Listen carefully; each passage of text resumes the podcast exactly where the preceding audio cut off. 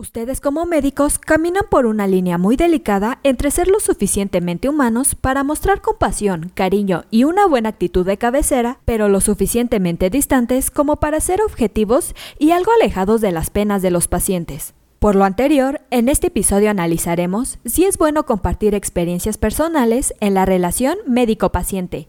Comenzamos.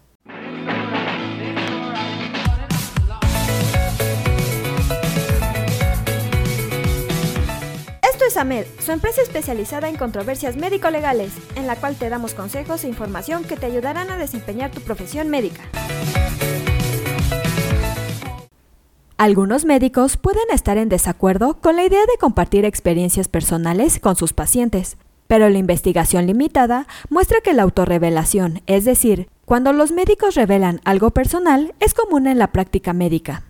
Esto no es necesariamente problemático. Se ha propuesto que los médicos funcionan mejor y los pacientes experimentan un mejor servicio, donde los médicos tienen pocos límites entre su yo profesional y personal, lo que podría implicar compartir sus emociones y punto de vista moral. Reconocer y compartir emociones tiene el potencial de fortalecer la relación médico-paciente. Se ha propuesto que el acto de un médico que revela sus emociones permite que los pacientes puedan verlo como un prójimo, con implicaciones positivas para la relación. Las emociones y la conciencia se han considerado características importantes y válidas de la práctica general médica, que tienen el potencial de utilizarse de manera constructiva para contribuir un enfoque empático de la atención al paciente. Sin embargo, el doctor Brian Bartavedian sugirió que los médicos podrían tomar algunas medidas de precaución para evitar problemas. En primer lugar, Sugiere tener una conversación fuera de línea con los pacientes que se comuniquen contigo a través de las redes sociales sobre los problemas de confidencialidad y privacidad inherentes a comunicarse de esta manera. En segundo lugar, se recomienda discutir con los pacientes la necesidad de documentar la comunicación médico-paciente en la historia clínica. Como tercer punto, se recomienda desarrollar una política personal de redes sociales para gobernar sus interacciones con los pacientes a través de Internet y sitios de redes sociales. En resumen, los médicos también pueden compartir información de sí mismos con los pacientes para mejorar la relación médico-paciente. Al revelar experiencias personales, tú como médico puedes mostrar empatía por las experiencias actuales de los pacientes y mejorar el espíritu de reciprocidad.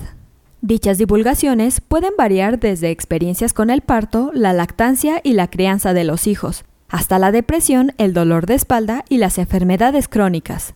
Sin embargo, existen cosas que no se deben compartir.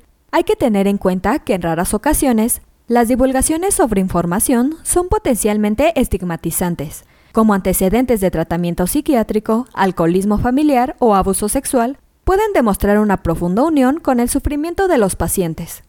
Debido a que al paciente se le confía el conocimiento personal del médico, la relación puede avanzar. El hecho de que como médico compartas este tipo de información demuestra un alto grado de reciprocidad en la relación médico-paciente.